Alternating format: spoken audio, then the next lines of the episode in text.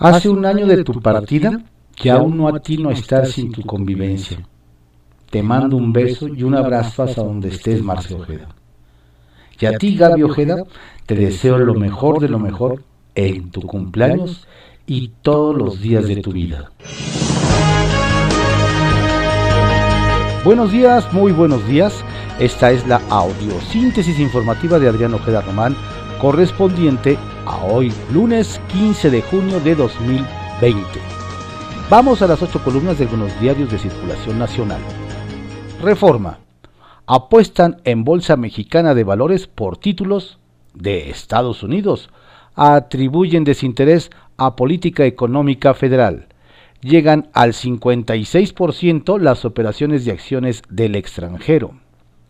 El Universal amenaza bancarrota a líneas aéreas mexicanas. Por pandemia tuvieron pérdidas en primer trimestre. Algunas de ellas podrían ir a concurso mercantil. Analistas. El financiero.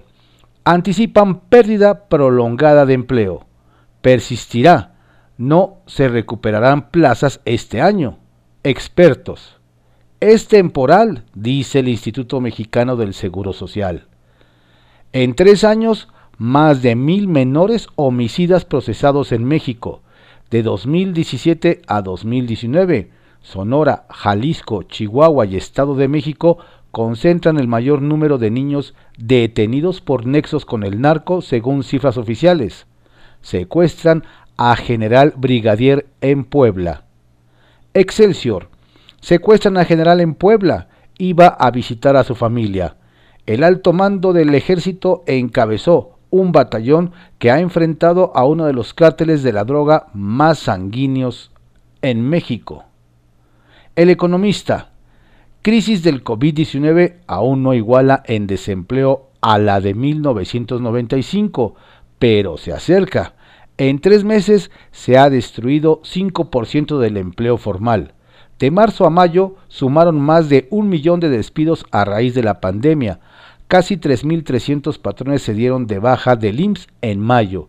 En 1995 la caída acabó en una pérdida de 10 meses con 10.5% de los empleos que había antes de la recesión.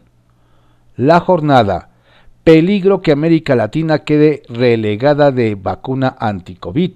Países ricos van adelante en pactos, advierte Kremer, Premio Nobel.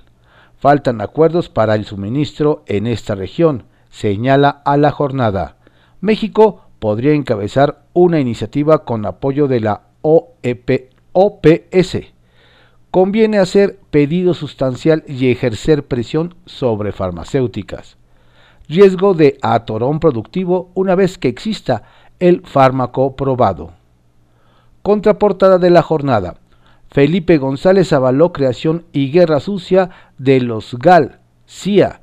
La agrupación para combatir a ETA se integró durante su gobierno. Un informe divulgado ayer de 1984 indica que eran mercenarios. Los controlaba el ejército español para abatir fuera de la ley a terroristas.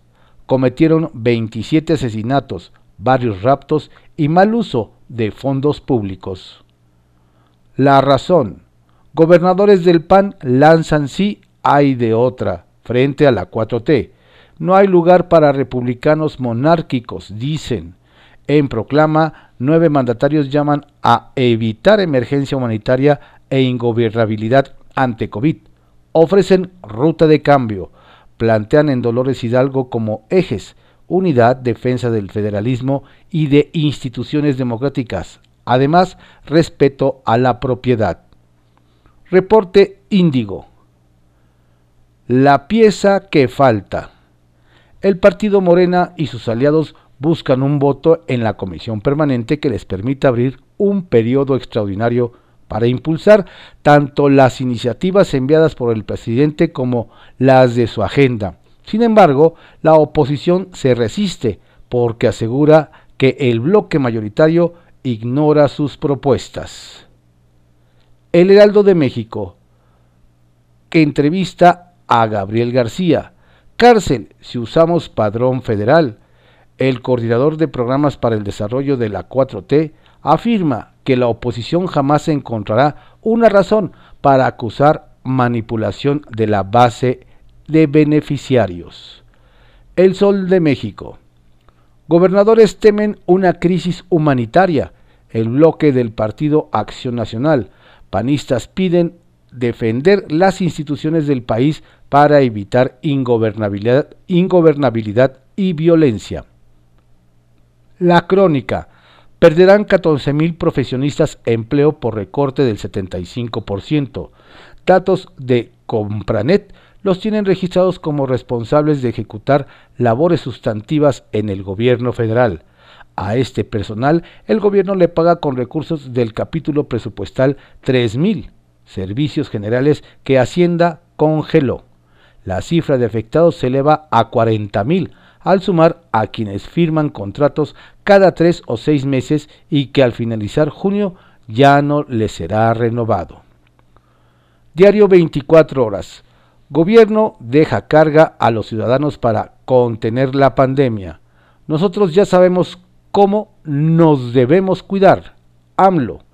Antes de iniciar su segunda gira, el presidente pidió a los mexicanos recobrar su libertad con criterio y precaución y que ya no sean las autoridades las que nos den las recomendaciones. Ya es tiempo de salir a las calles porque ya pasó lo más difícil, aseguró.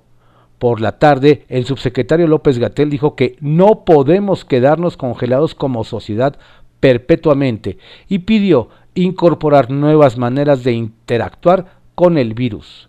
Jalisco comenzó a abrir playas, incluido Vallarta. En Guerrero esperarán hasta el 30 de junio. La prensa. Verano peligroso.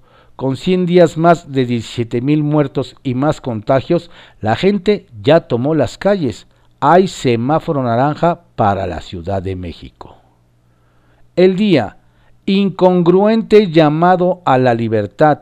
Mediante un video desde Palacio Nacional, el presidente Andrés Manuel López Obrador comentó que ya pasó lo peor de la epidemia del COVID-19 y es momento de que México recobre la libertad en la nueva normalidad mientras que la diputada perredista Verónica Juárez Piña le pidió al presidente y a la Secretaría de Salud manejar un solo mensaje respecto a la situación de la pandemia en el país, para no seguir confundiendo a la población y por ende provocar un mayor número de decesos y contagios por COVID-19. Es lo menos que le importa a López Obrador. Ovaciones. Reabre Ciudad de México y 16 estados tras dos meses rojos, la mitad del país en naranja, la otra en rojo y la ciudad en transición. Publimetro. Inicia transición a la nueva normalidad. Ciudad de México sigue en rojo. Desde hoy abren todas las estaciones del Metrobús y se suspende el hoy no circula parejo que se aplicó durante la cuarentena. Las autoridades recomiendan no relajar las medidas de distanciamiento social y sigue la instrucción de quedarse en casa. Diario contra réplica. Ciudad de México arranca transición con alza de contagios. Reportan 925 casos nuevos en las últimas 24, 24 horas. Si nos mantenemos en niveles aceptables de infección, podemos pasar a semáforo naranja, asegura la jefa de gobierno a capitalinos Claudia Sheinbaum. Diario Imagen. COVID-19 exhibe miseria humana, la otra cara de la pandemia en el mundo. Diario puntual. Armonía familiar para sobrellevar la cuarentena, debido a que la entidad se encuentra en semáforo rojo de alerta epidemiológica por la pandemia de COVID-19 y ante el exhorto del gobernador Alfredo del Mazo de permanecer en casa, se recomienda mantener y mejorar la comunicación intrafamiliar para reducir riesgos de estrés.